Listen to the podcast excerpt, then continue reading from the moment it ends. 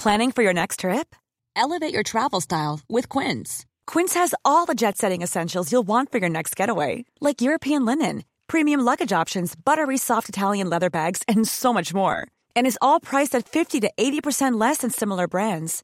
Plus, Quince only works with factories that use safe and ethical manufacturing practices. Pack your bags with high-quality essentials you'll be wearing for vacations to come with Quince. Go to quince.com slash pack for free shipping and 365-day returns. Bonjour, je suis Clémence Bodoc. Je suis Esther Meunier. Vous écoutez Activiste Une nouvelle approche de l'action politique. Elle devrait être en classe. La meilleure façon de se payer un costard, c'est de travailler. I am not a believer in climate change. C'est papa et maman qu'on assassine. Vous vous transformez en véritable chien de garde de la police de la pensée. Le choc n'est pas un choc climatique. Et puis si on est au SMIC, eh ben faut peut-être pas divorcer non plus dans ces cas-là. Dans les milieux où il y a vraiment le pouvoir, il n'y a pas de femmes. Oh, ça suffit là. Bonjour. Il paraît que les chiffres, on peut leur faire dire ce qu'on veut. Selon un sondage, selon une étude ou un échantillon, les chiffres servent souvent d'argument d'autorité. Les chiffres sont là, ou de rappel à la réalité. C'est la réalité des chiffres, voyons. Eux font parler les chiffres au service d'une pensée critique. Eux, c'est Julien Goetz, Sylvain Lapoix et Henri Poulain, les trois journalistes auteurs-réalisateurs de DataGull. DataGull, c'est une web-série qui a vu le jour en 2014 et qui, six ans plus tard, cumule plus d'un demi-million d'abonnés sur YouTube, où les épisodes ont engrangé plus de 40 millions de vues. L'émission a évolué au fil des ans, mais elle reste ancrée sur l'utilisation de données pour développer son propos. À une époque où les fake news se répandent plus vite qu'une traînée de poudre, tout en faisant le beurre des complotistes de tous bords, le journalisme de données est une riposte bienvenue. Et pas seulement pour déconstruire des fake news, mais aussi pour construire un autre possible. En ce moment, une campagne de crowdfunding est en cours pour financer le nouveau projet de documentaire pensé par l'équipe de DataGull. Ça s'appelle Utopie au pluriel et son objectif est de documenter cette notion d'utopie à travers le monde. On va en parler bien sûr puisque justement, cette semaine dans Activist, nous avons le plaisir de recevoir l'équipe de DataGull. On est toujours à distance, donc est-ce qu'on peut commencer par faire l'appel Qui est avec nous? alors il y a Julien Goetz là, euh, voilà, co-créateur de DataGull il y a 6 ans, euh, auteur et voix de DataGull. Euh, il y a Sylvain Lapoix, embarqué dans DataGull il y a 5 ans et quelques, où je suis un peu en charge de l'enquête et où je mets quelques mains aussi au script à l'occasion. Et il n'y a, pas Henri Poulain. Voilà. Il n'y a pas Henri Poulain, qui est donc le réalisateur, co-créateur de DataGull il y a 6 ans également, qui est actuellement en train de travailler sur des objets vidéo euh, justement pour cette campagne euh, Utopie. Donc voilà, euh, une, interview qui va déchirer. pour reprendre en toute simplicité. En toute simplicité. Et bonjour Esther. Salut. pour commencer, est-ce que vous pourriez me dire comment vous décrivez votre activité? Est-ce que on appelle ça du data journalisme engagé? Quelle définition vous en donnez? Julien, comment tu décris ton activité déjà? Je me souviens plus. moi, je suis auteur et acteur. Non, euh, ça, c'est mon activité. Non, après, sur DataGull, alors, euh, moi, le data journalisme, euh, on a commencé à en faire, Sylvain et moi, notamment quand on était chez OVNI, ensemble. et je sais que j'avais toujours une petite méfiance vis-à-vis -vis de ce terme que je trouvais avant tout un terme marketing, parce qu'en fait, des journalistes qui travaillent avec des chiffres, ça fait juste des décennies que ça existe.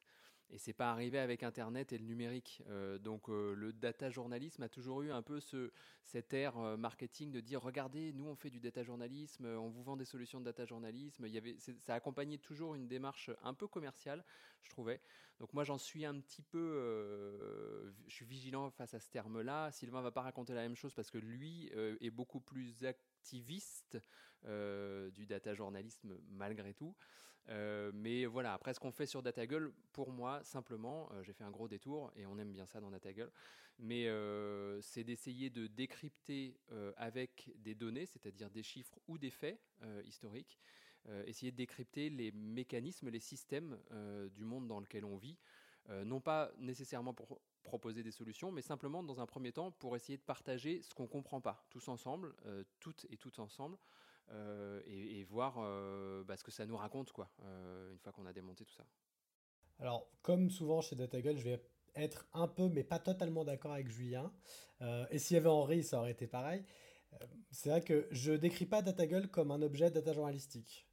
pour moi, DataGull, il y a du data journalisme invisible. C'est-à-dire que contrairement, et là pour le coup je rejoins en ça Julien clairement, il y a une, vision du data journalisme qui est parfois un petit peu, entre guillemets, dans la surface, dans la visualisation. Alors il y a une vraie pertinence à la visualisation, mais ce n'est pas que ça. Euh, la visualisation dans DataGull, c'est une mise en scène des données. par contre, là où pour moi DataGull est paradoxalement le plus data journalistique, ce n'est pas tant dans la manière dont on mobilise les données, que dans la manière où on les questionne, où on les remet en cause, dans la manière où, par exemple, et ça c'est un exercice auquel on s'adonne souvent, dont on déconstruit les indicateurs, dont on questionne euh, le PIB, dont on questionne euh, les statistiques, le taux de pauvreté, tout ça, et eh bien ça, ça, ça me paraît très data journalistique, et comme le disait Julien, c'est quelque chose qui me tient fort à cœur, à titre militant. Euh, après, décrire mon activité, bah, écoutez, je suis journaliste et moi aussi auteur aux côtés de Julien et Henri de ce programme. Tu viens de dire militant, c'est un mot qui me fait tiquer direct parce que pour beaucoup de gens, on peut pas être journaliste et militant. C'est quoi ta définition du, militantisme du coup? Oh la vache, ma définition du militantisme. Alors en fait, pour moi déjà, il y a une grosse confusion généralement, c'est on confond souvent militant et partisan. Euh, moi, je n'ai ma carte nulle part, nulle part, nulle part. Par contre, je m'engage. Je m'engage à titre individuel, je m'engage à titre collectif. Je fais partie, euh, euh, bah voilà, je suis dans une scope, je suis coopérateur. Ça, c'est une forme de militantisme. je suis dans plusieurs scopes, je suis dans certains groupes, je participe à des actions humanitaires, sociales, d'éducation populaire. Ça, c'est du militantisme. C'est pas partisan, il n'y a pas une étiquette et je, et je fuis toute forme d'élection, je fuis tous les gens qui me proposent d'être représentant de quoi que ce soit. Euh, et après, le journalisme militant, pour moi, c'est cette idée que le journalisme est une activité politique décisive, essentielle, précisément pour une raison simple, c'est que le journalisme, pour reprendre un thème qui nous est cher, euh, surtout depuis qu'on a fait un documentaire de 90 minutes dessus et qu'on y a passé deux ans, c'est un rôle démocratique essentiel qui est le rôle de redistribuer l'information, de combler le, ce fossé terrible d'information entre les élites et celles et ceux qui souhaitent s'approprier, surtout ceux qui souhaitent s'approprier le pouvoir de décision au nom des autres, et d'autre part les personnes qui légitimement devraient le détenir, c'est-à-dire bah, les citoyennes et les citoyens de manière générale. Donc à ce titre, c'est politique, c'est militant de faire du journalisme, et euh, j'essaye modestement euh, de, dans ma pratique d'inclure cette dimension-là. Et je pense que DataGull est un programme qui a cette dimension militante-là. Et Julien aura euh, certainement son propre point de vue sur la question. Je confirme, et comme euh, souvent dans DataGull, on est à peu près d'accord, mais pas complètement. puisque là, pour le coup, un peu comme la notion de data journalisme, la notion le mot militant et militantisme, moi, c'est pas un mot avec lequel je suis très à l'aise. Euh, pour des raisons qui me sont propres. Euh, voilà, ce qui m'a jamais empêché de d'être dans l'action euh, sur différents mouvements sociaux ou, autres. et donc du coup, je parlerai pas moi de, de DataGull comme un objet militant, mais par contre, en fait, ce que j'entends derrière ça et derrière ce que raconte Sylvain, moi, la façon dont je le traduis pour moi dans mon engagement dans DataGull, c'est assumer un journalisme qui a sa part de subjectivité c'est-à-dire euh, fuir cette euh, illusion du journalisme euh, objectif qui n'existe pas en fait et c'est pas grave puisque personne n'est objectif quand moi je vous raconte une histoire quand je vous raconte ce que j'ai vécu ce matin ou ce dont j'ai peur pour demain ou voilà ça va forcément être emprunt de mes 40 ans de vie de mes 40 ans de doute de mes 40 ans de névrose de mes 40 ans de bonheur de, en fait c'est forcément coloré de tout ça et je peux pas enlever ça en fait euh, donc un journaliste ou une journaliste, quand il fait son travail de raconter euh, un événement qu'il a vu, qu'il voit, euh, quelque chose qui l'interroge, bah, il est forcément lié avec ce qui l'habite.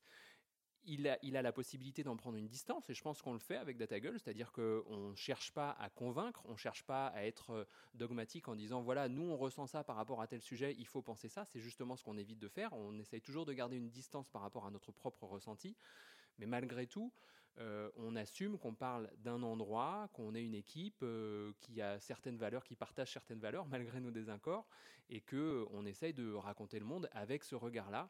Et pour nous, c'est c'est même un élément assez important de discussion, c'est-à-dire qu'on on a tendance à partir du principe, moi j'ai tendance à partir du principe que je ne peux discuter avec quelqu'un que si je sens que quelqu'un me parle en fait, donc qu'une forme de subjectivité me parle, si, euh, y compris une subjectivité avec laquelle je suis pas d'accord en fait. Mais si c'est un objet totalement neutre, en fait, euh, un ordinateur qui me parle, j'ai pas spécialement envie d'engager la discussion avec lui et d'aller plus loin un humain qui me parle avec sa subjectivité et avec les choses sur lesquelles je suis pas d'accord, là, je vais avoir envie de discuter. Et on a un peu, on, part un peu de ça sur DataGull, c'est-à-dire se dire oui, on a notre subjectivité, on essaye de pas l'imposer, on la regarde avec honnêteté et humilité, mais en même temps, on l'assume aussi. C'est ce que moi je, mets derrière le mot militantisme. En fait, euh, c'est un truc, euh, voilà, plus euh, plus un journalisme ouais, qui assume sa part de subjectivité. je dis bien sa part parce qu'on a aussi une distance. On ne cherche pas à imposer notre subjectivité. Est-ce que vous diriez que c'est ça qui vous distingue, qui distingue DataGull des autres formes de, journalisme qu'on peut voir dans le paysage médiatique français, c'est-à-dire cet abandon de la prétention d'objectivité? Euh, Je pense pas, je réponds juste vite fait, mais après je laisse la parole à Sylvain. Je pense pas qu'on soit les seuls à faire ça. Euh, je pense qu'il y a plein d'autres gens qui euh, assument complètement leur subjectivité, leur part de subjectivité. Il y en a qui, veulent l'imposer plus que nous, on ne le fait, et c'est respectable, il n'y a pas de souci. Il y en a qui cherchent à avoir plus de distance et être plus objectif que nous, c'est pas problématique. Il y a cette éternelle chose dans, le journalisme de toujours questionner les pour et les contre, de donner la parole à tout le monde, etc. C'est vrai que nous, c'est pas des choses qu'on fait systématiquement, mais parce qu'on part d'un constat. En fait, quand on traite, par exemple, des questions climatiques, on se dit, bah, on va pas forcément donner la parole à tout le monde, ou quand on traite de la question de l'assistanat, euh, le but du jeu, c'est justement de répondre à une ancienne qui est présente partout médiatiquement, qui est de dire, euh, bah, il y a quand même un foutu assistanat en France. Donc on estime que cette parole, elle est déjà entendue, qu'elle a déjà de la place médiatiquement, et donc effectivement, on lui donne pas la place dans notre travail, parce que on essaye à l'inverse de rééquilibrer la balance, la balance par rapport à quelque chose qui nous semble euh, à la base déséquilibré. Mais au-delà de ça, je pense que moi, si j'avais à répondre sur la spécificité de ce qui fait DataGull par rapport à mes autres expériences médiatiques, euh, je crois que c'est le trio en fait, et c'est le collectif qui fait notre spécificité. Et c'est ce qu'on a dit plusieurs fois déjà depuis le début de cet échange, c'est le fait que dans ce trio, on n'est pas toujours d'accord et que chaque épisode de Data Gull est le fruit d'une discussion collective. Et ça, par contre, j'ai l'impression que c'est rare. Que chaque article d'une publication en ligne soit le fruit d'une discussion collective, c'est assez rare, euh, mais sans doute parce que c'est compliqué à faire. Euh, mais en tout cas, chaque épisode de DataGull est quand même le fruit d'une discussion collective et ça, ça, crée quelque chose de particulier en fait. Alors ma réponse sera le fruit d'une discussion collective parce que je, ne comptais pas dire ça, mais Julien a, mis le doigt dessus euh, avec un exemple très précis qui illustre bien justement cette dynamique-là. Alors je vais dire un gros mot. je pense que en un sens, notre engagement vient aussi d'une perception d'une forme d'économie médiatique. Euh, quand je dis d'économie médiatique, c'est au sens d'économie, non pas euh, au sens euh, financier, mais au sens du temps de parole, de la place dans les médias. ce à quoi Julien fait référence notamment, c'est un arbitrage qu'on a fait à un moment, quand on a fait le documentaire de degrés avant la fin du monde, il y a 4 ans de ça maintenant. c'est poser la question de est-ce qu'on a la parole aux climato-sceptiques ou pas? Et en fait, on a réalisé que dans le temps que nous avions, à la fois en termes de diffusion, en termes de parole, etc., donner la parole aux climato-sceptiques, c'était prendre un temps considérable pour des gens qu'on entend déjà énormément ailleurs. Et le choix de dire, bah non, en fait, ça, c'est une forme d'engagement et c'est une perception des médias qui, effectivement, se heurte à beaucoup de problèmes euh, de, représentation par une espèce de faux effet de représentativité. Euh, juste, euh, ça, me, fait écho avec autre chose, c'est j'ai beaucoup traité par ailleurs, et notamment chez OVNI, la question des gaz de schiste. Et je me souviens de cette discussion désespérante avec un confrère euh, de radio euh, locale qui me disait c'est super intéressant, qui était dans une zone où il y avait beaucoup d'exploration, où ce débat était très vif, y compris la population. Et, je il me disait j'aimerais tant parler des gaz de schiste. Et je lui dis mais pourquoi tu le fais pas? Il me dit bah parce que si je parle des gaz de schiste, il faut que je réexplique ce que c'est, je réexplique ce qui pose problème, je donne la parole à quelqu'un qui est d'accord, je donne la parole à quelqu'un qui n'est pas d'accord. Et là il me dit ça, je dois le caser en 40 secondes. C'est pas possible. Donc je n'en parle pas c'est QFD. Et du coup, il y a certains sujets qui sont littéralement écartés comme ça. Et pareil avec la parole euh, des femmes, des personnes non-hommes de manière générale, des personnes trans aussi, des personnes racisées, euh, des personnes en situation de handicap, etc., etc. Si on commence à se dire, ah bah en gros, euh, vu qu'on fait un débat sur les femmes, il faut qu'on ait un homme. Alors en fait, des hommes, on a déjà dans tous les débats sur l'économie, la défense, la sécurité, la justice, etc. Ce serait pas mal en fait que pour une fois, juste il y aurait que imaginons que tout le monde autour de la table soit des femmes, y compris la journaliste, ce serait un progrès. Et ça, c'est ça, c'est militant et c'est une perception de l'économie des médias, de l'économie de l'espace public et de l'expression publique dans laquelle on s'insère et on est conscient de ça au sein de l'équipe, conscient et consciente. On a maintenant des collègues aussi femmes. Et c'est une réflexion qu'on a et qui est collective. Alors justement, on parle d'engagement, on parle de neutralité. Généralement, les chiffres, il y a un peu cette ambivalence où il y a certaines personnes qui les décrivent comme absolument neutres et d'autres qui considèrent qu'on peut leur faire dire euh, ce qu'on veut. Qu'est-ce que vous répondez à ça? Ou comment vous vous positionnez en tout cas?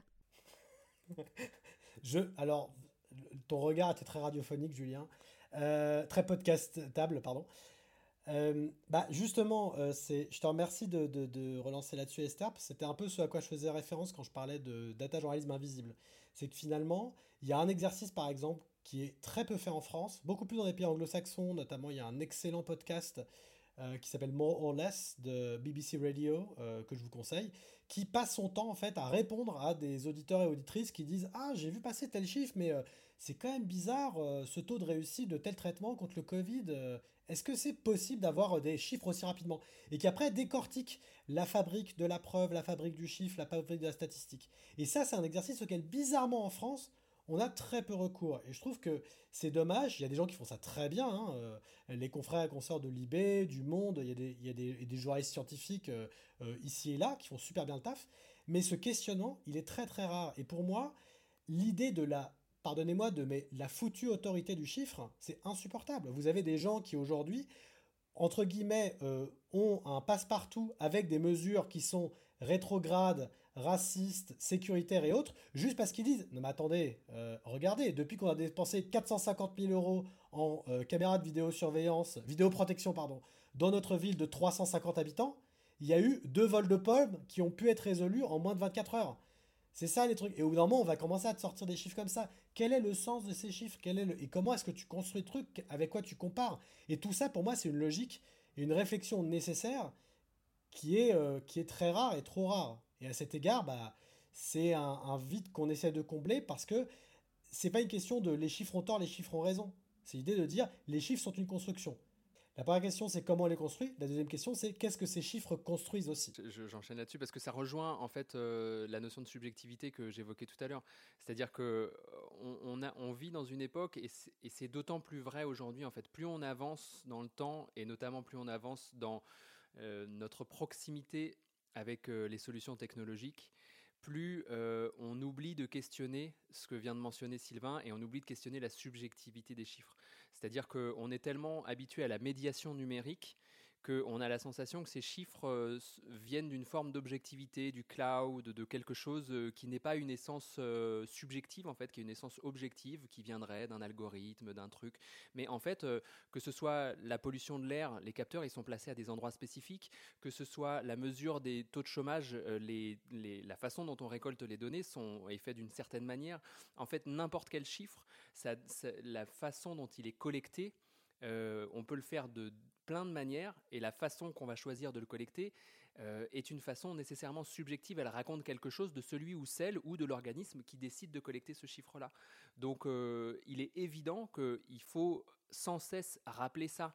Les chiffres ne sont que le fruit d'un choix humain et tout choix humain est subjectif. Aussi, enfin, quelle que soit la mesure et la tempérance qu'on a essayé de mettre là-dedans, on pourra jamais s'enlever de ça, euh, en fait. Et donc, nécessairement, il faut euh, oublier que les chiffres sont une vérité absolue et qu'ils sont objectifs. Et donc, il faut les prendre avec une certaine nuance et avec une certaine distance, en fait. C'est aussi pour ça que dans chaque épisode de DataGull, on essaye de d'agréger une somme d'éléments, que ce soit des chiffres mais aussi des faits, pour essayer de raconter une trajectoire historique euh, qui va déplaire à certains et à certaines, c'est sûr, parce qu'on ne cherche pas à raconter une trajectoire objective, mais souvent on cherche à raconter une trajectoire humaine en fait, c'est-à-dire une trajectoire de choix humains euh, qui sont racontés par des faits et des chiffres, mais qui sont racontés aussi par une grande subjectivité de choix humains euh, qui nous ont menés dans le monde où on est aujourd'hui. Voilà. À quelqu'un qui serait un peu sceptique sur votre traitement des chiffres, justement, pourquoi vous auriez envie de le convaincre de regarder ce que vous faites et de le convaincre de la qualité de votre travail?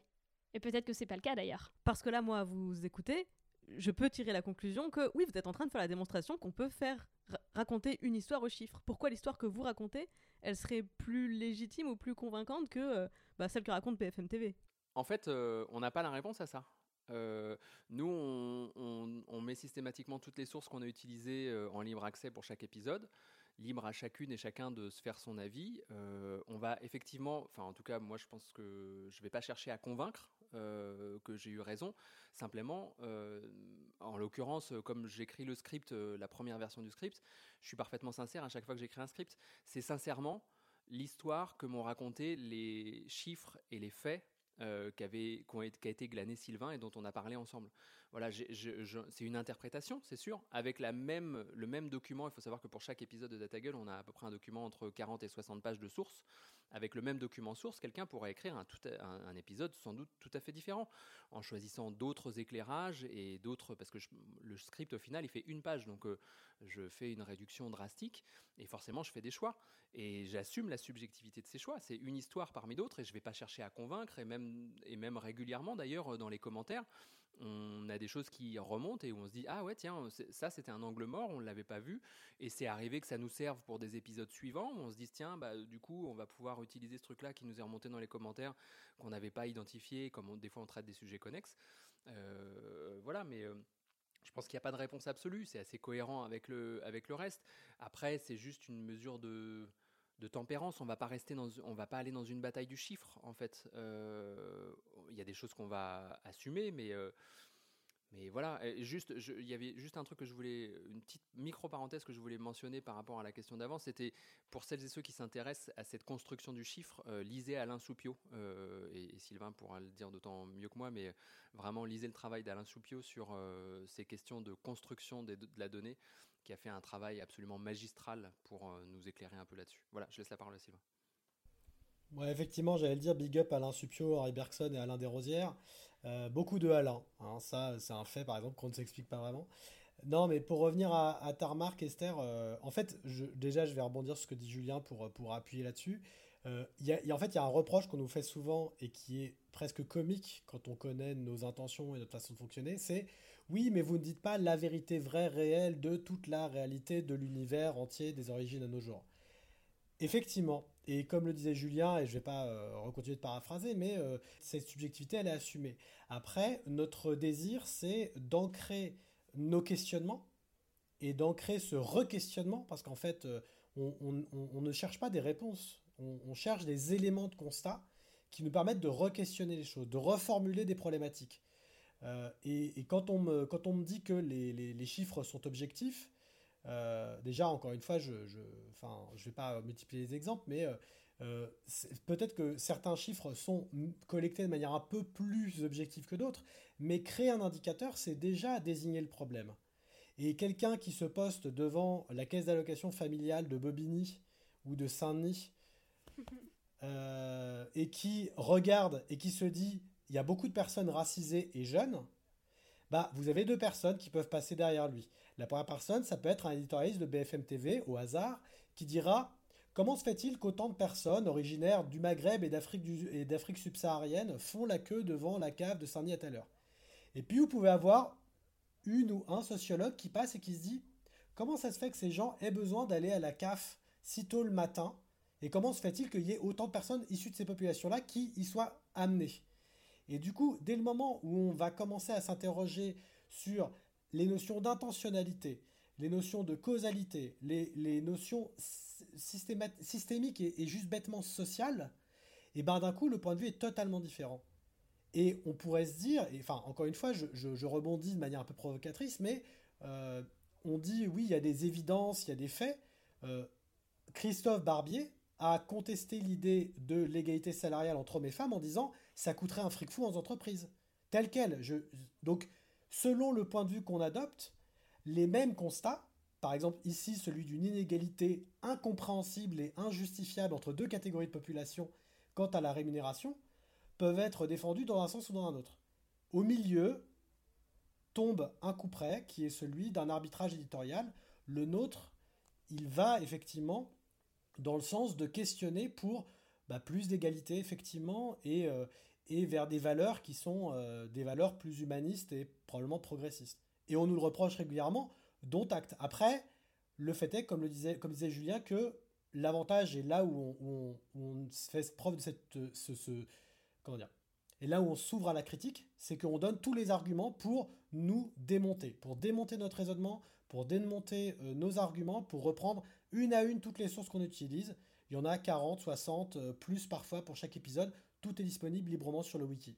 Et je dirais même que c'est ce qui est intéressant, c'est-à-dire qu'on se fait régulièrement démonter, et on se fait régulièrement démonter par des gens qui vont regarder les sources, qui vont pointer des failles dans nos sources, ou ce qu'ils considèrent comme être des failles, et auxquelles nous, à 99,9% des cas, on choisit de ne pas répondre.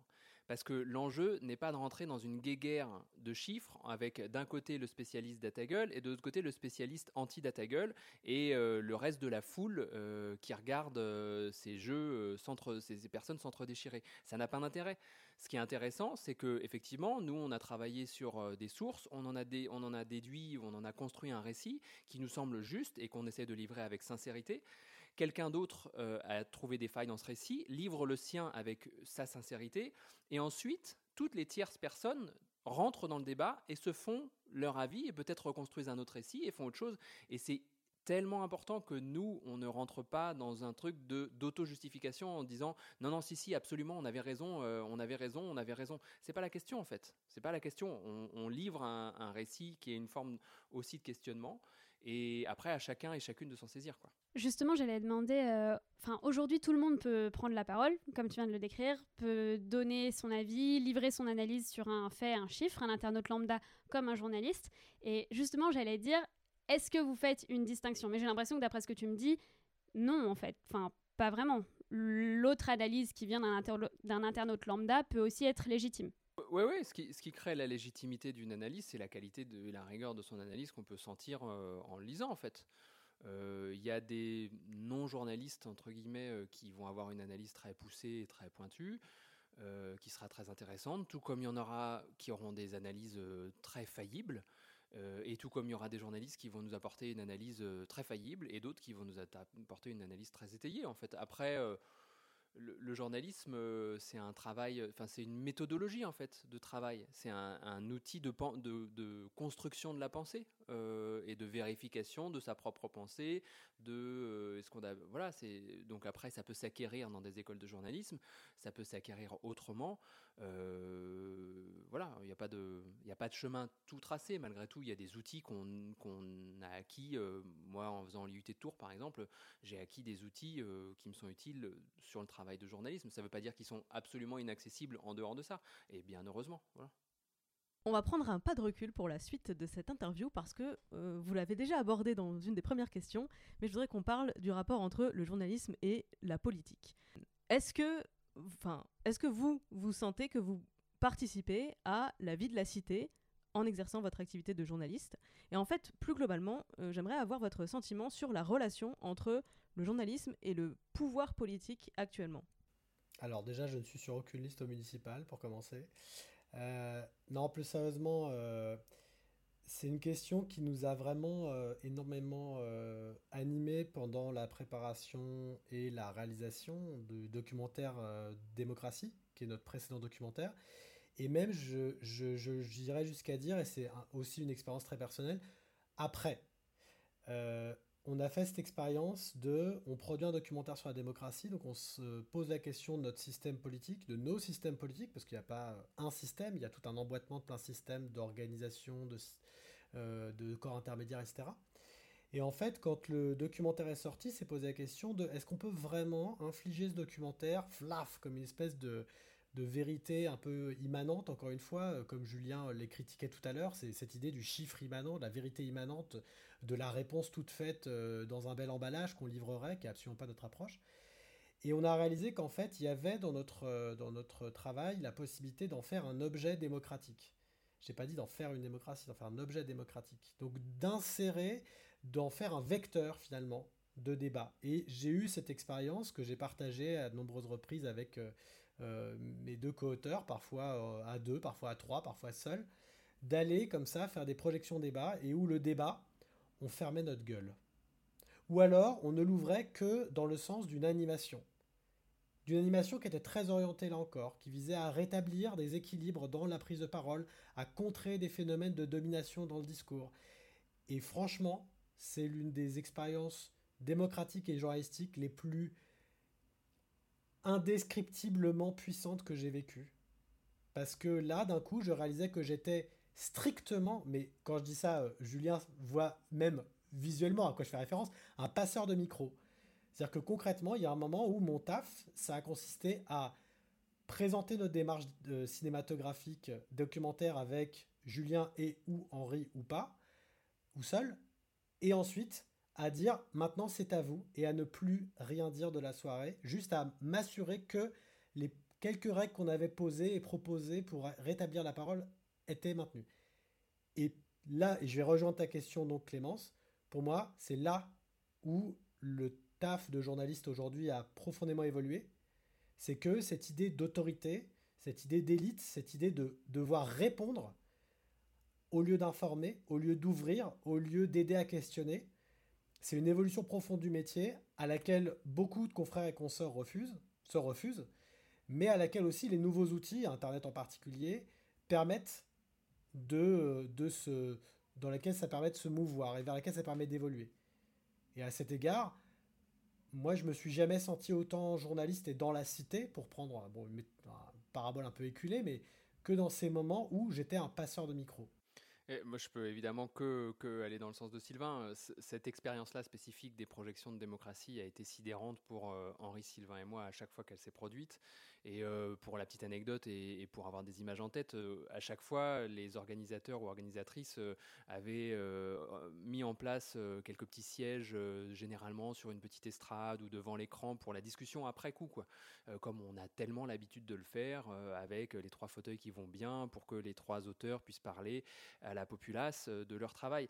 Et systématiquement, ce qu'on faisait, c'est qu'après le film, on disait bonsoir, euh, alors on va venir s'asseoir parmi vous et puis on va vous écouter parler. Exactement ce que décrivait Sylvain. Euh, en mettant en place euh, trois règles simples qui étaient de dire euh, alternance systématique, un homme, une femme sur la prise de parole, on s'écoute et puis on laisse la parole principalement à ceux qui ont le moins parlé ou à celles qui ont le moins parlé. Et c'est vrai qu'on a vécu des choses démocratiquement absolument sidérantes dans ce moment-là. C'est-à-dire que, voilà, moi, rien que d'en parler, ça me redonne des frissons, mais, mais on, voit le, le documentaire sur la démocratie se poursuivait dans l'échange en fait. C'est-à-dire que les gens s'appropriaient tout ça et les questionnements qui émergeaient étaient fascinants et très intimes parfois et tellement humains et il y avait des gens qui étaient tellement pas d'accord et les seuls moments où ça a été chiant en fait c'est dans quelques salles qu'on a eues où il y avait des, gens qui étaient issus du monde politique qui étaient présents pour venir voir le film et qui d'un coup assénaient leurs paroles habituelles de sachant en fait. Et eux étaient tellement casse-couilles en fait dans leur prise de parole, étaient tellement fermés, étaient tellement dogmatiques, ils se réappropriaient. Ça nous est arrivé d'avoir euh, quelqu'un qui se lève, qui prenne la parole et qui nous explique concrètement ce qu'on avait voulu dire dans ce film. Et, cette personne nous a clairement dit, bah voilà, moi je, vois bien ce que vous avez voulu dire, vous avez voulu dire ça, ça, ça, ça et ça. Alors d'une part c'était faux, son interprétation était fausse, mais en plus de quel droit cette personne-là s'appropriait ce truc à ce point-là pour expliquer à 200 autres personnes qui venaient de voir le film et qui avaient leur propre interprétation, ce qu'ils devaient en penser en fait. C'était dingue, c'était hallucinant.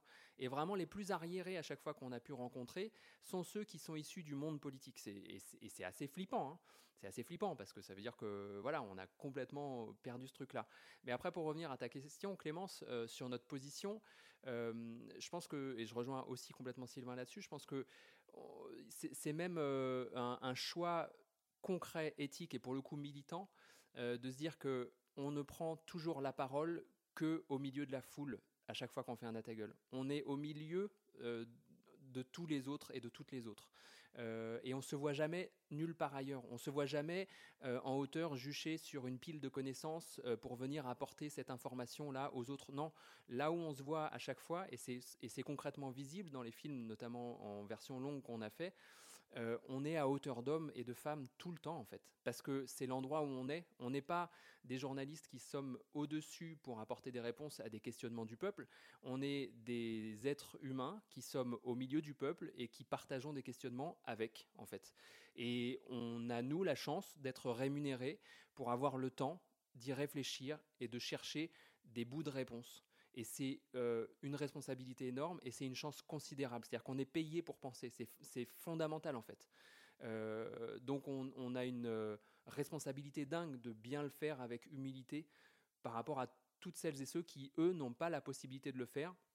Donc voilà, c'est, nous, je crois qu'on a l'impression, on, voit ce travail de journaliste vraiment à cette hauteur-là, c'est-à-dire que on est au milieu des autres. Et en plus, il y a une part d'hypocrisie, c'est-à-dire que on, apprend en partie dans certaines écoles quand même de journalisme euh, cette euh, pas supériorité, mais cette position un peu au-dessus de la mêlée en disant voilà c'est à vous de venir expliquer, c'est à vous de ce qui est tellement débile quand, on est en, rédaction, parce que moi j'ai travaillé principalement en radio, mais quand j'arrive en conf de rédac le matin à France Inter, que à 9h30 on me donne un sujet que je dois avoir traité à 17h30, un sujet que je n'ai jamais traité avant, bah, en fait, je suis au-dessus de la mêlée de rien du tout. Je suis un lambda comme n'importe qui. Je ne connais pas le sujet. Je vais, devoir aller trouver des infos.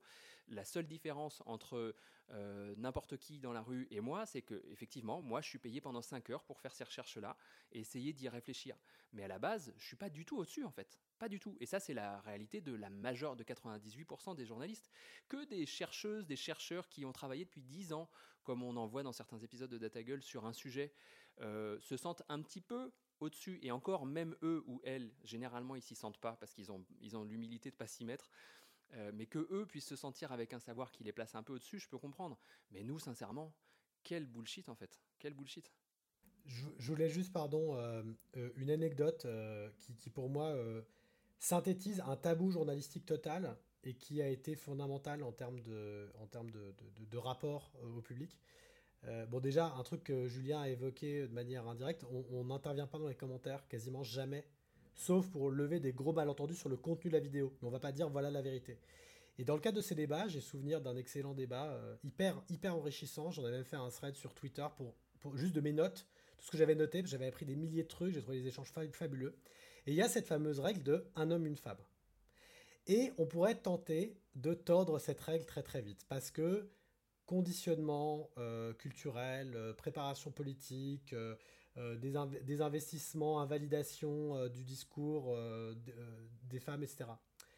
Parce que ça bloque, quoi. Ça crée des blocages, c'est pas fluide, c'est pas cool. Et le silence, c'est pas bien. En radio, en télé, le silence, c'est pas bien, c'est méchant le silence. Donc si jamais il y a un silence, vite, faut animer, faut animer.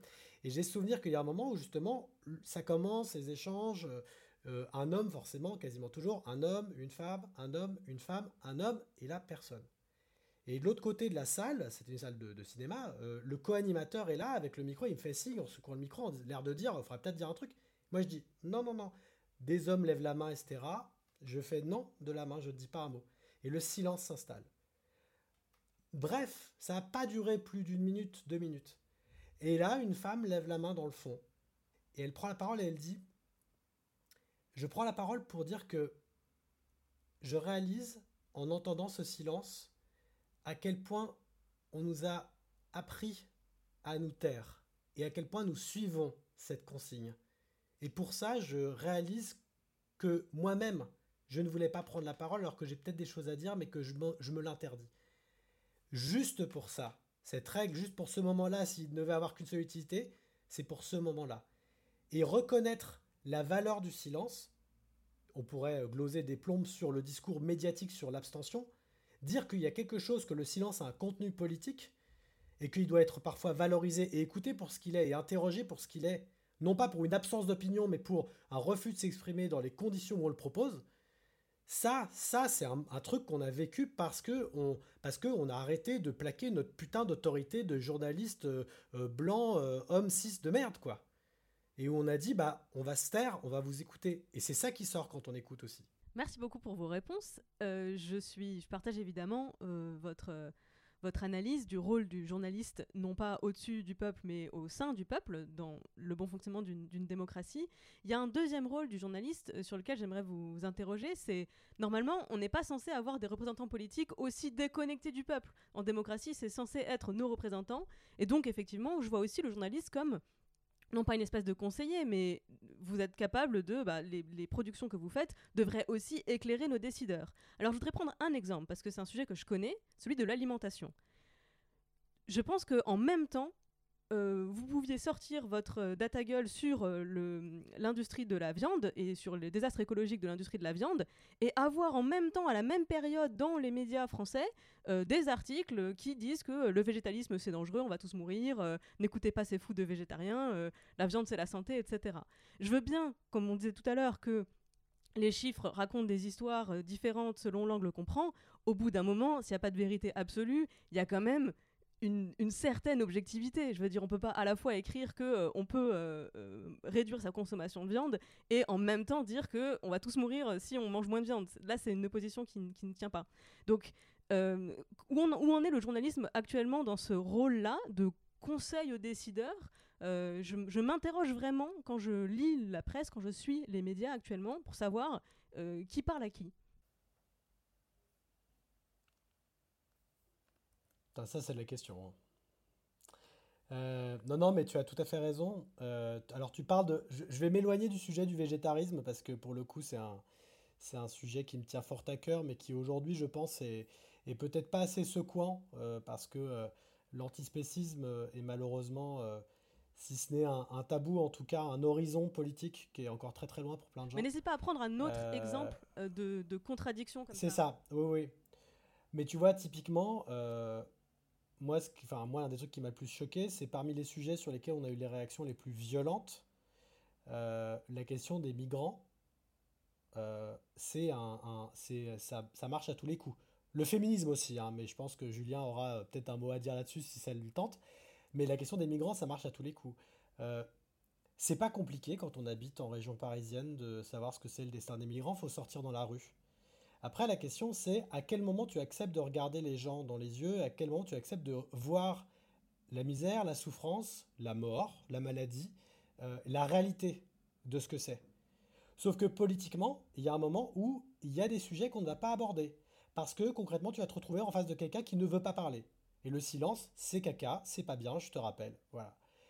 Donc typiquement, eh ben, on va adapter le discours aux personnes à qui on veut s'adresser. On veut avoir un tel, une telle sur son plateau parce que euh, il ou elle est bankable, etc. Pareil avec les pétitions. Tu vas pas parler des sujets qui fâchent, tu vas essayer d'avoir des sujets bien rassembleurs, bien consensuels et de les traiter de manière bien neutre, bien lisse pour avoir le maximum de personnes qui signent. C'est pareil. Je prends une métaphore, une comparaison qui me semble extrêmement euh, violente, mais volontairement, la pédophilie. Le problème de la pédophilie en France, comme dans beaucoup de pays, c'est un problème principalement d'inceste. Principalement. Statistiquement, la pédophilie, c'est des gens que les enfants connaissent. C'est dans leur premier, deuxième cercle. L'inconnu d'Internet, le prédateur sexuel d'Internet, c'est une figure qui existe de manière ultra marginale, mais le gros problème central de la pédophilie, c'est le rapport à l'enfance, le rapport à la sexualité, le rapport à la fragilité et à la, et à la, et à la vulnérabilité. On n'en parle pas. On n'en parle pas. Quand on doit faire une campagne politique sur la pédophilie, on parle de quoi? Des méchants prédateurs du web. Parce que le problème, c'est que si tu fais demain une campagne dont le titre est Fais gaffe à tonton, ça marche pas. Personne ne voudra la signer. En vrai. En vrai, personne ne voudra la signer. Je suis volontairement provocateur, mais en même temps, à quoi ça sert de raconter des conneries? Ça marchera pas. Si on arrive et qu'on dit le fond de certaines choses, ça ne marchera pas. Si on arrive et qu'on dit meuf, fais gaffe à ton mec, fais gaffe à ton frère, fais gaffe à ses, potes que tu as dans ton taf, etc. Parce que bah, statistiquement, c'est les premières personnes qui risquent de te violer un jour, qui risquent de t'agresser sexuellement. Ça ne marchera pas. On va te dire que c'est plutôt des mecs racisés quand même. Parce que dans leur culture, tu vois le rapport à la femme. Mais quoi? En vrai, de, en vrai quoi, tu vois? En vrai, l'histoire, l'histoire de la chrétienté blanche occidentale n'est pas pleine de viol, de pillage, de réappropriation du pouvoir par la terreur portée sur le corps des femmes, euh, euh, de, tout ça? Non, mais c'est juste que concrètement, tu as des tabous structurants.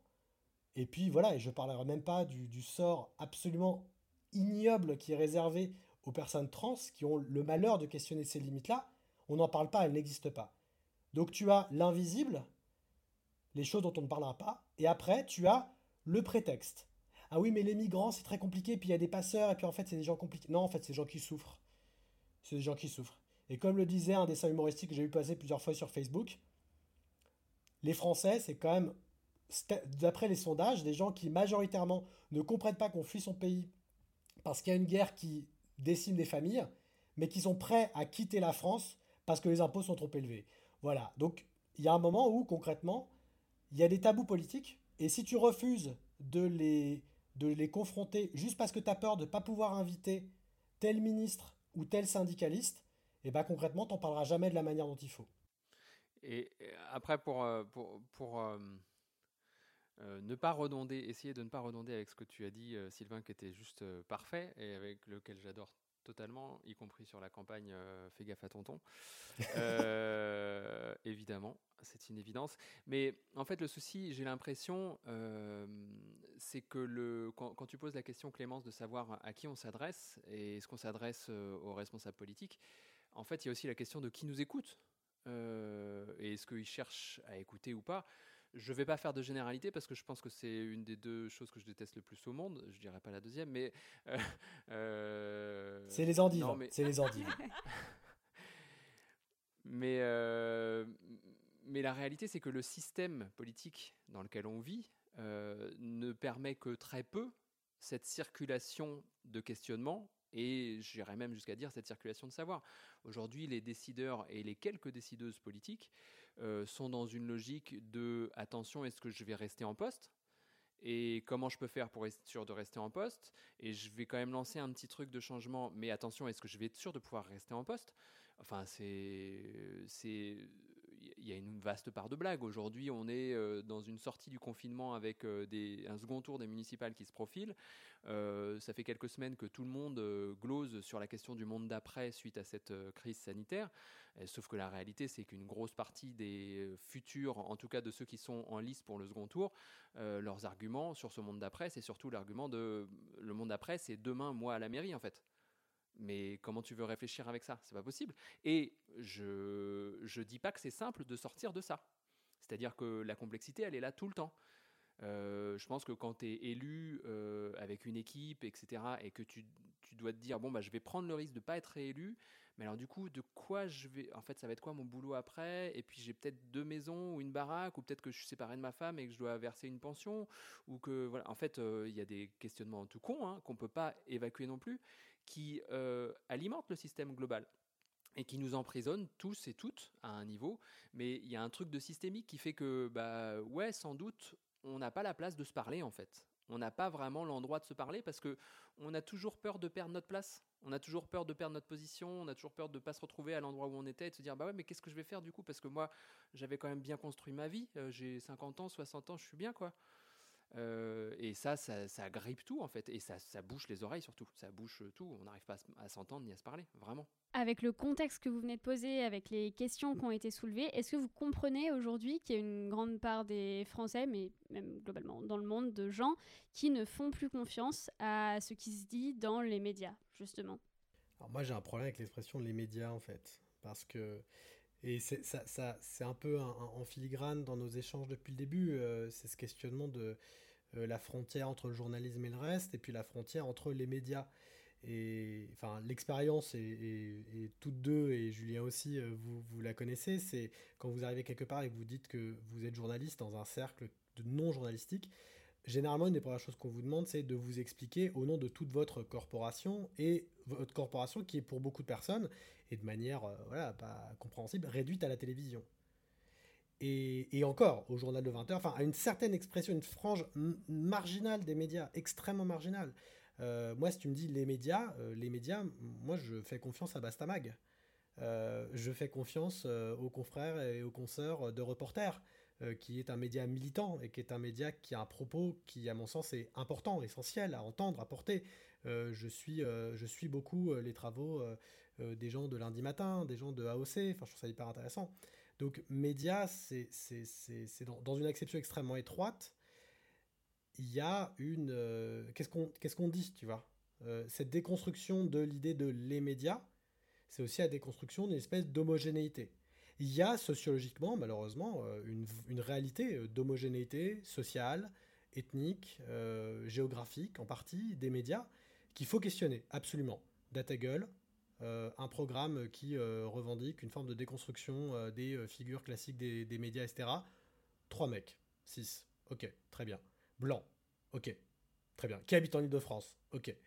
on va essayer de résoudre ce troisième problème un peu plus tard. Mais le fait est que, concrètement, bah, comment est-ce que tu questionnes ça? Et j'ai ce souvenir, il y avait un, sociologue qui avait, qui avait fait une, démarche hyper intéressante comme ça, qui était allé à, dans le Nord. Alors, est-ce que c'était Lens ou Tourcoing? C'était dans la banlieue lilloise, donc c'était plutôt, probablement plutôt Tourcoing, et qui en fait avait fait du porte-à-porte auprès d'abstentionnistes.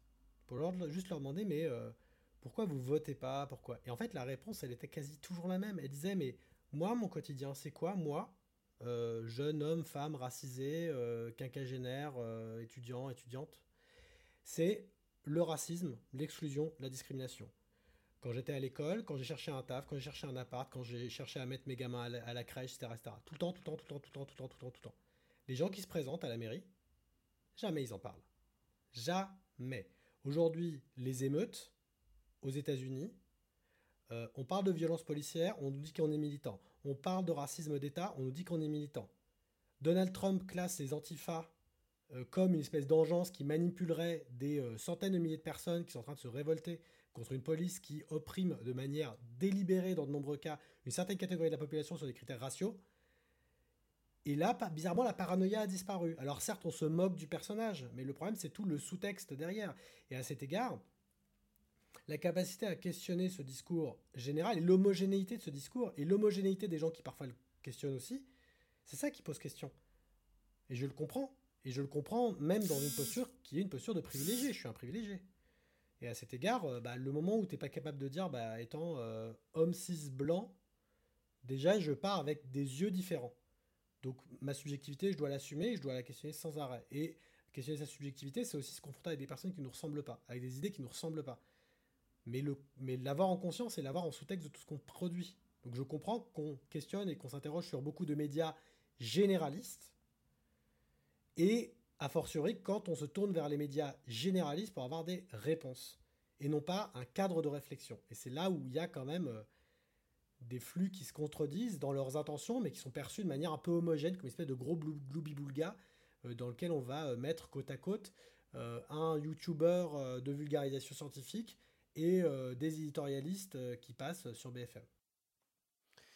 Et, puis il y a un autre truc euh, là-dessus, sur cette question de la confiance euh, dans les médias et de la confiance dans les journalistes, dont on entend beaucoup parler, évidemment, notamment dans les médias, mais c'est normal en fait. C'est-à-dire que les journalistes s'interrogent dans leurs haut-parleurs euh, respectifs sur leur légitimité respective. Parce que c'est flippant quand on est journaliste de dire oh, mon Dieu, les gens ont plus confiance en nous. On va faire un article là-dessus, on va faire un reportage là-dessus. Et du coup, on en entend vachement parler. Mais euh, en fait, euh, déjà d'une, la perte de confiance vis-à-vis des médias, elle n'est pas neuve en fait. Euh, dans l'histoire des médias, si on repart même des centaines d'années en arrière, c'est arrivé plein de fois qu'on n'ait pas confiance dans les médias, et des fois à raison. Je prends la guerre du Golfe, par exemple. Euh, mais les guerres précédentes, et souvent les périodes de guerre euh, ou de très fortes tensions économiques euh, sont des périodes de défiance énorme vis-à-vis des médias, mais ce qui est normal, parce qu'il y a des conneries qui sont faites, faut l'avouer, et puis parce que le contexte fait que c'est compliqué, donc voilà. Et forcément, les médias étant au cœur de ce truc-là, se font l'écho de ces questionnements qui les auto-angoissent. Donc il y a un truc de, on a l'impression d'un coup que c'est l'éléphant dans le magasin de porcelaine, alors que c'est pas fort. Alors que je pense qu'il faut questionner ça. Parce que concrètement, euh, une bonne partie de gens que moi je connais qui euh, ont de la défiance vis-à-vis des médias, bah, c'est pas pour autant qu'ils regardent pas le journal à 20h, ou qu'ils lisent pas Le Monde, ou Le Figaro, ou même 20 minutes dans le métro, ou en fait, oui, ils sont défiants vis-à-vis des médias, mais est-ce qu'ils arrêtent de lire les médias pour autant ou d'écouter la radio? Ben non, pas fondamentalement. Donc ça veut, enfin, euh, c'est encore vachement à nuancer. Et puis c'est drôle parce que ça, ça me fait penser à ce qu'on nous reproche, pas systématiquement, mais qui revient régulièrement. C'est pas qu'on nous reproche, mais souvent, on a un commentaire euh, qui remonte qui nous dit Oh la vache, vous êtes financé par France Télévisions, mais comment vous faites? Bah ouais, en fait, c'est-à-dire que France Télévisions, euh, c'est pas que euh, une forme de programme. Il y a plein de chaînes différentes, plein d'antennes différentes, et, plein, et sur chacune de ces antennes, il y a plein de programmes différents. Et au milieu de tout ce truc-là, il y a des trucs peut-être sur lesquels moi, intimement, Julien Goethe, je ne vais pas forcément être d'accord avec leur traitement de l'information. Et puis il y a d'autres sur lesquels je vais être plutôt d'accord. Mais en fait, euh, on a quand même la chance d'avoir un paysage médiatique en France euh, qui n'est pas comparable avec d'autres pays, par exemple la Corée du Nord, où là effectivement on peut avoir des défiances médiatiques sérieuses parce qu'il n'y a pas de pluralisme en fait. Alors je dis pas qu'il n'y a pas des effets de mode et que des effets de pensée dominante. Là encore, ne euh, faut pas simplifier la pensée, mais je dis juste que euh, faut se méfier de, se dire attention la défiance des médias. Qu'est-ce qu'en fait, euh, moi, j'ai tendance à penser que la réponse, elle est, elle est vachement artisanale, c'est-à-dire nous, en tant que journalistes, comment on fait notre boulot et comment on essaie de le faire le plus sincèrement et comment on discute avec nos lecteurs, nos lectrices, nos éditeurs, auditrices, etc., pour essayer de rendre compte qu'on peut être sincère, y compris dans nos erreurs, en fait. Mais, mais, ça me rappelle aussi un autre récit que m'avait fait quelqu'un qui habitait en Allemagne, qui avait vécu en Allemagne de l'Est et qui m'avait dit, euh, à l'époque où justement euh, tout ce, questionnement sur la confiance dans les médias arrivait euh, en France, il disait, bah, nous, on a une certaine avance en Allemagne de l'Est parce qu'en fait, on a été habitué à jamais faire confiance. Parce qu'en fait, c'était de des médias de propagande à l'époque. Donc il y avait un truc de oui, on les lit, mais on a un regard critique sur eux et ça ne nous empêche pas de les lire. Et peut-être qu'au final, arriver à ça, de se dire oui, je lis les médias avec un certain regard critique, bah, c'est pas mal. Et les médias, peut-être qu'on a un travail à faire, euh, nous, médiatiquement, à accepter ça. Que les gens qui nous écoutent, lisent, regardent, bah, soient pas d'emblée d'accord avec nous. Bah ouais, mec, en fait, c'est la vie de la société. Tout va bien. Je voudrais juste rebondir sur un truc parce que c'est très juste euh, ce, que tu, ce que tu expliques. Et cette historicité, je pense qu'elle est vraiment. Enfin, il faut vraiment la saisir euh, dans toute sa complexité. L'idée de d'avoir des médias objectifs, c'est extrêmement neuf.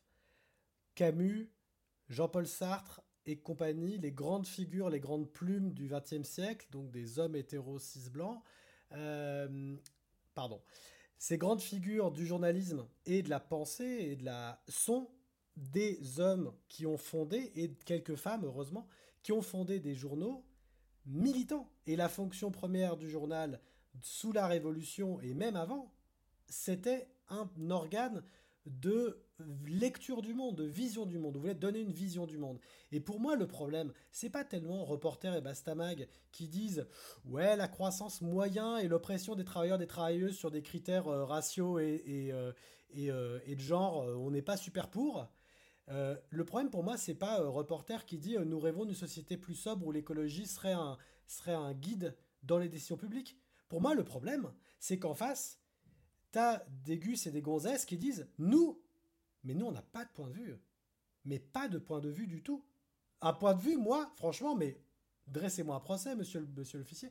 Mais c'est ce truc complètement dingue. Et, et, une fois, quelqu'un m'avait dit comme ça, mais tu te rends compte, euh, vous, vous infligez votre, euh, votre subjectivité comme ça. Je disais, alors déjà, on ne l'inflige pas, notre subjectivité. On l'assume et on le dit. Et il faut faire preuve de mauvaise foi pour dire que on n'affiche pas la couleur dans notre traitement. On laisse quand même entendre que notre, notre lecture de ce sujet ira dans une certaine direction, qui correspond à des valeurs aussi. Par contre, essaye de faire un article parfaitement objectif, tu vas être très déçu parce que tous ces enfoirés d'internautes vont se ramener avec leur grosse subjectivité plein les yeux et vont commencer à l'étaler partout sur tes articles. Donne un article féministe à un gentil internaute totalement objectif euh, masculiniste, il va pas arrêter d'y voir du mal alors que toi, tu pensais à bien. C'est terrible la subjectivité, elle est partout, c'est une maladie, vaccinez-vous. Alors du coup, on va revenir plus globalement sur votre nouveau projet. Euh, donc vous lancez une campagne de crowdfunding pour financer un projet de documentaire sur le thème des utopies. C'est quoi le but? Est-ce que vous pouvez expliquer un petit peu? Alors, euh, de manière très courte, le but, c'est effectivement de, jouer du paradoxe et d'aller documenter les utopies. Jouer du paradoxe parce qu'une utopie, par définition, utopos, c'est ce qui n'a pas de lieu. Euh, donc, euh, nous, on a envie d'aller planter nos caméras euh, au cœur d'une série d'utopies qu'on aura identifiées au fil d'un temps d'enquête suffisant pour aller documenter comment elles sont nées, comment elles sont passées d'une idée à un concret. C'est très important qu'elles existent concrètement, quelle que soit l'envergure de cette existence-là. Et donc le but du jeu, c'est de faire pour le coup un, nouveau format, c'est-à-dire une série documentaire avec entre deux et cinq épisodes d'une heure chacun, euh, dans lequel, à chaque épisode, à chaque fois, on essaiera de confronter plusieurs utopies, sans doute deux, euh, de mettre face à face deux utopies ou face à face ou les entremêler. Tout ça reste encore très embryonnaire, puisque on a pour habitude de jamais présupposer de la forme euh, avant d'avoir le fond. Et, aujourd'hui, on est en train de chercher les fonds pour pouvoir ensuite travailler le fond éditorial. Euh, donc on a lancé euh, là au mois d'avril, au mois de mai, début mai. En fait, c'était un projet qu'on avait en tête depuis plusieurs mois, qu'on devait lancer début avril. et puis est arrivé le confinement et on s'est dit ok, on bâche le truc, on oublie, c'est pas c'est pas juste, ça a pas d'intérêt et puis voilà. Et puis les semaines de confinement sont passées et puis on a commencé à se dire, eh, en fait, sans doute que c'est le moment de parler d'utopie, sans doute que ça a du sens, sans doute que ça résonne de quelque chose. Tout comme bizarrement, on avait lancé Démocratie en pleine campagne présidentielle, alors qu'on ne l'avait pas spécialement anticipé deux ans avant, en disant, hey, il y a une campagne présidentielle, ce sera génial, on fera un truc sur. Non, en fait, c'est tombé comme ça. mais voilà, et donc on, a choisi finalement de lancer cette campagne de crowdfunding Utopie début mai en réduisant un peu euh, la voilure sur le montant qu'on voulait demander. Euh, parce qu'on trouvait ça un peu indécent le montant de base qu'on voulait demander. Non pas qu'il n'était pas juste par rapport euh, à ce qu'on va dépenser, mais que dans le contexte ça nous paraissait compliqué. Et donc voilà, on demande, on essaie de récolter 200 000 euros pour nous aider à fabriquer deux épisodes documentaires. Et c'est un projet qui de toute façon est soutenu aussi par France Télévisions. et peut-être le CNC, mais voilà. Donc on essaye de retrouver un financement mixte pour ne pas être que en lien avec un diffuseur, parce que, mais là je vais laisser la parole à Sylvain aussi, mais cette, cette dynamique euh, collective d'un financement participatif nous met dans une, dans une situation complètement différente en tant qu'auteur documentaire en fait. On n'est pas redevable de la même chose et pas aux mêmes personnes. Et donc ça nous met une, une forme de rigueur euh, qu'on essaye d'avoir de toute façon, mais encore plus prégnante, je trouve, euh, quand on est dans une démarche de financement participatif. Oui, je vais relancer directement sur ce sujet parce que j'ai regardé la FAQ que vous aviez fait au moment du lancement du crowdfunding. Effectivement, tu l'as dit tout à l'heure, Julien, vous êtes en partie euh, produit par euh, France TV slash et pourtant vous faites aussi appel au crowdfunding. Pourquoi c'est important pour vous d'avoir une part du financement qui vient du crowdfunding? Alors, je vais peut-être prendre la balle au bon. En fait, la, logique du crowdfunding, elle nous est apparue comme une évidence au moment du précédent documentaire qu'on a également en partie financé par ce biais-là, qui s'appelait Démocratie. Euh, il faut savoir que, alors déjà, je, déjà, je vais parler de l'éléphant euh, au milieu de cette question, euh, à savoir, est-ce que, du coup, est-ce que France Télévisions aurait des exigences vis-à-vis -vis de nous en termes de format, édito, etc. Alors non, c'est juste que France Télévisions n'a pas assez d'argent euh, à nous donner pour faire une série documentaire telle qu'on l'envisage. Euh, France Télévisions nous a toujours soutenus et on a des rapports euh, très cordiaux et très transparents avec la chaîne et avec l'unité de programme France Télé Slash qui nous fait confiance sur le fond et l'éditorial. On n'a jamais eu de conflit, on ne s'est jamais vu interdire, retirer un épisode, interdire de traiter un sujet ou autre chose. Ou imposer, le cas échéant, de traiter tel sujet pour pouvoir continuer. Là, l'idée du crowdfunding, euh, il y a deux choses. La première, c'est que concrètement, encore une fois, France Télévisions ne nous donnerait pas assez pour faire ce format-là. Or, on considère, nous, collectif DataGull, principalement Henri Julien et moi, mais plus largement avec euh, la production, Hervé, Lorraine et tous les gens qui participent à à la, tous les gens qui participent, on considère que certains sujets valent plus de temps, méritent plus d'attention, plus de, production aussi. C'est-à-dire que bah, nous, euh, les interviews, euh, en temps normal, on les fait dans des petits studios euh, sympathiques et bien isolés du 11e arrondissement, pas trop loin de la prod parce qu'on n'a pas loué de taxi pour trimballer les caméras et l'équipe, le matos. Sauf que comment tu fais quand tu veux aller, ne serait-ce que, bah, je sais pas, à Barcelone, comme ça a été le cas pour le documentaire Démocratie. Bah, concrètement, c'est un budget qui dépasse clairement euh, l'enveloppe que peut se permettre de nous donner France Télévisions, même agrémentée de ce que donne le CNC. Donc il nous faut des moyens, il nous faut aussi du temps. Euh, on ne documente pas de la même manière un sujet transversal comme la démocratie, un sujet multi, euh, multiforme, protéiforme comme l'utopie, qu'on le fait pour un sujet très précis sur lequel on veut re-questionner une certaine approche médiatique généraliste.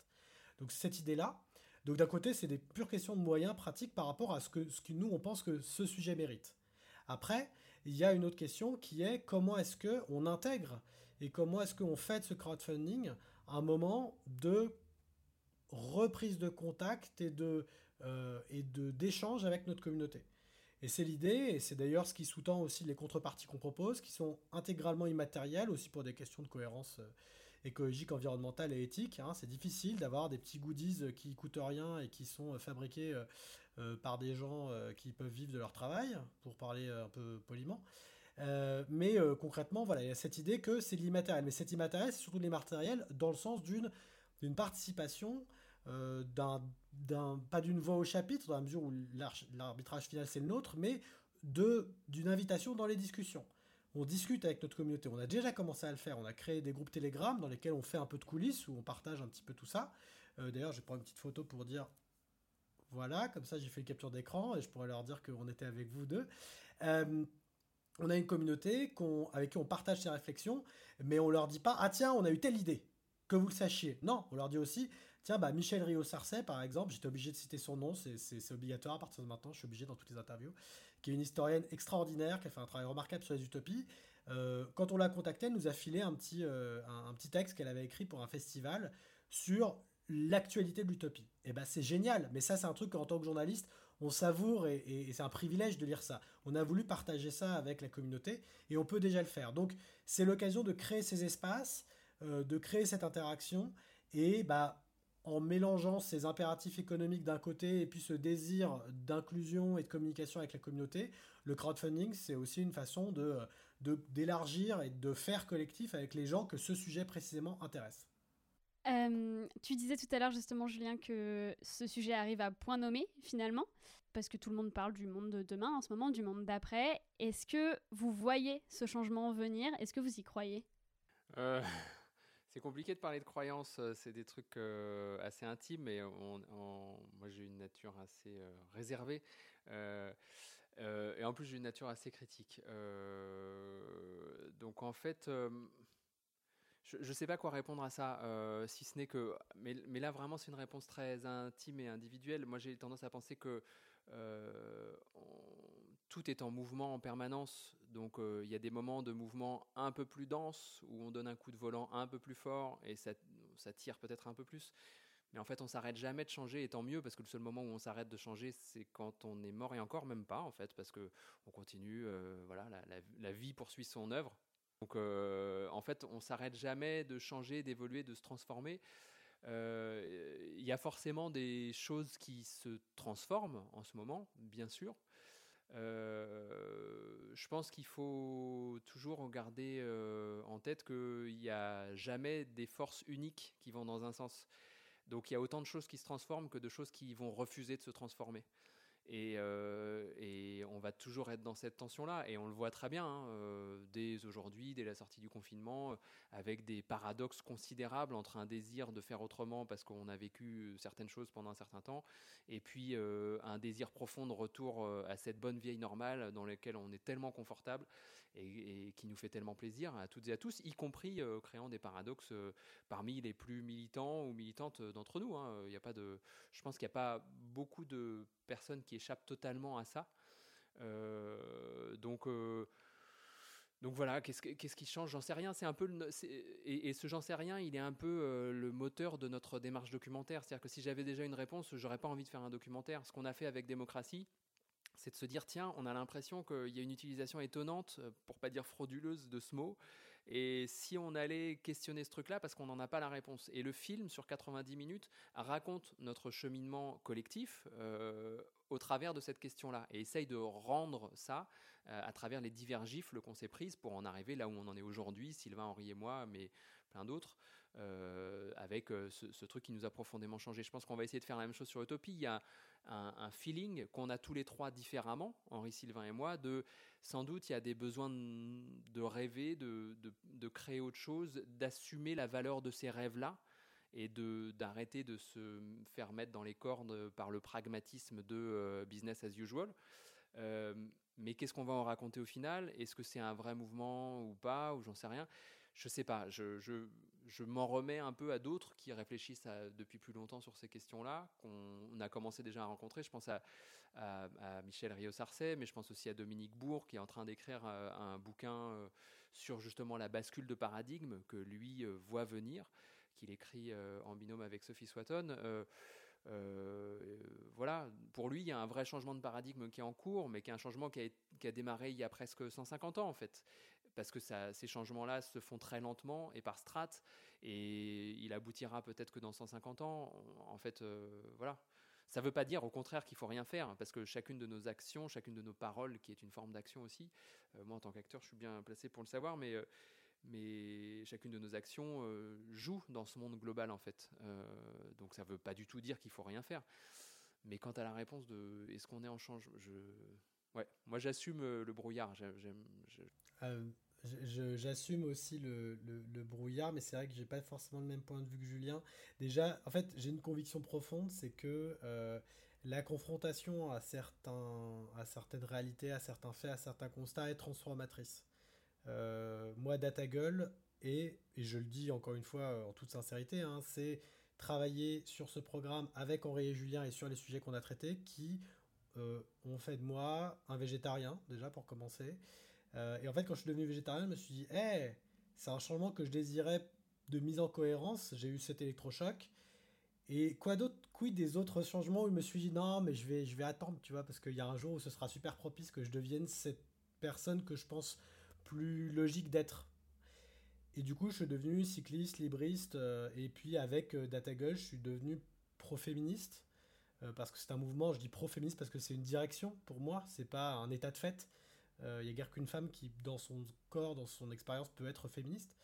Euh, et du coup, tout ce mouvement-là, ça a été activé par ces réflexions, mais aussi par des émotions, par des rencontres, par le fait d'éprouver des trucs. Euh, voilà, pour reprendre ce que disait Julien, voilà, c'est une série de gifles. C'est des gifles animés, certes, mais c'est des gifles quand même. Et à cet égard, aller sur le terrain, rencontrer, par exemple en Grèce, lors de démocratie, les ouvriers, ouvrières de Viomé, c'est traumatisant, dans le bon sens du terme. Traumatisant parce que tu gardes des séquelles de cette rencontre que concrètement tu ne peux pas penser, regarder le monde de la même manière après. Donc je crois en la capacité transformatrice de ces expériences, de ces objets. Euh, tu citais plein de noms de gens euh, super avec qui on s'est entretenu. Et euh, Julien, là on a fait ce matin un entretien avec Réjeanne Senac, qu'on avait rencontré il y a quelques années, en parlant d'inégalité des sexes avec elle, et c'était elle l'une de nos marraines en, féminisme euh, dans la mutation de ce programme.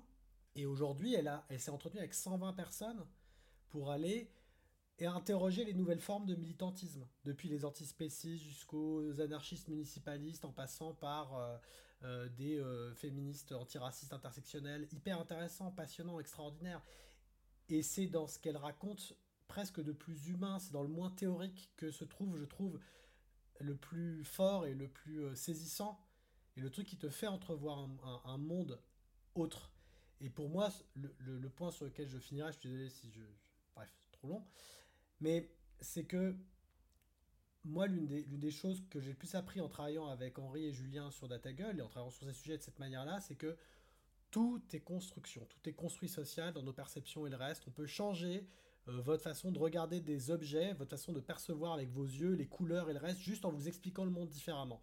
C'est le cas dans plein de civilisations où il y a beaucoup plus de mots pour telle couleur que dans d'autres. Voilà, pour le bleu, pour euh, de texture de neige, euh, et ben ça change ta perception, ta vision du monde. Bon. Et ben concrètement, tous ces, éléments de reconfiguration, pour moi, ils sont manipulables dans le bon ou dans le mauvais sens.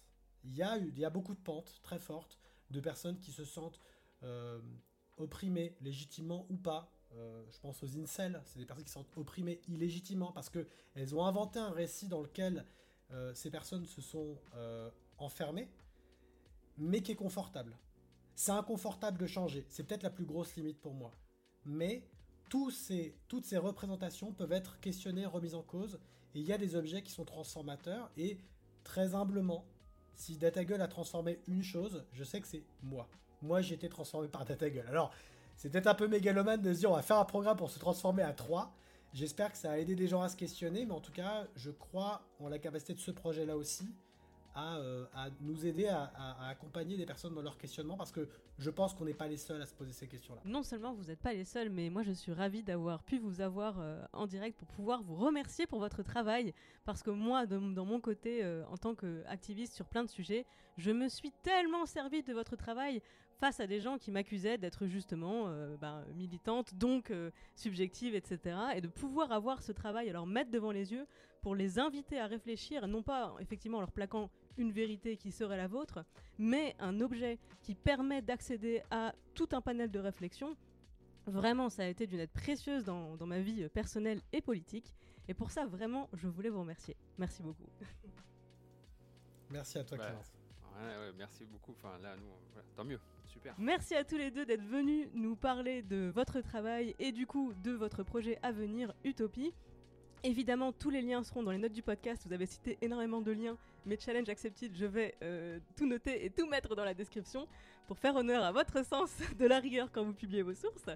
Euh, et bien sûr, donc toute cette semaine sur les podcasts de Tuto Conquérir le Monde, il y a un spot au début pour euh, inviter tous les auditeurs et auditrices à venir vous soutenir sur KissKissBankBank. On espère évidemment que vous allez réussir à atteindre la jauge et on donne rendez-vous à toutes celles et ceux qui nous écoutent dans quelques mois pour découvrir le résultat. Merci beaucoup. Merci, Merci à encore. vous deux. Merci Esther, merci. Clémence, c'est super.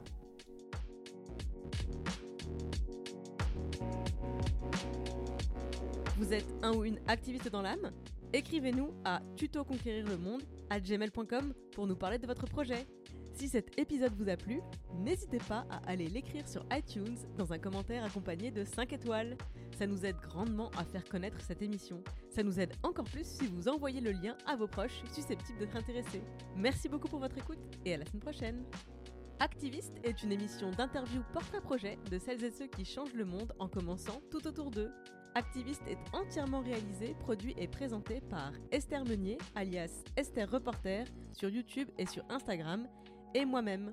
Je suis Clémence Bodoc, rédactrice en chef des podcasts Tuto Conquérir le Monde. Vous pouvez retrouver toutes les émissions sur le flux Tuto Conquérir le Monde, Activiste et Les Impertinentes sur Instagram at conquérir.le.monde et dans ma newsletter bit.ly slash clembodoc. Tous les liens sont bien sûr dans les notes du podcast. Merci pour votre écoute, merci pour les étoiles, merci pour les messages et à la semaine prochaine.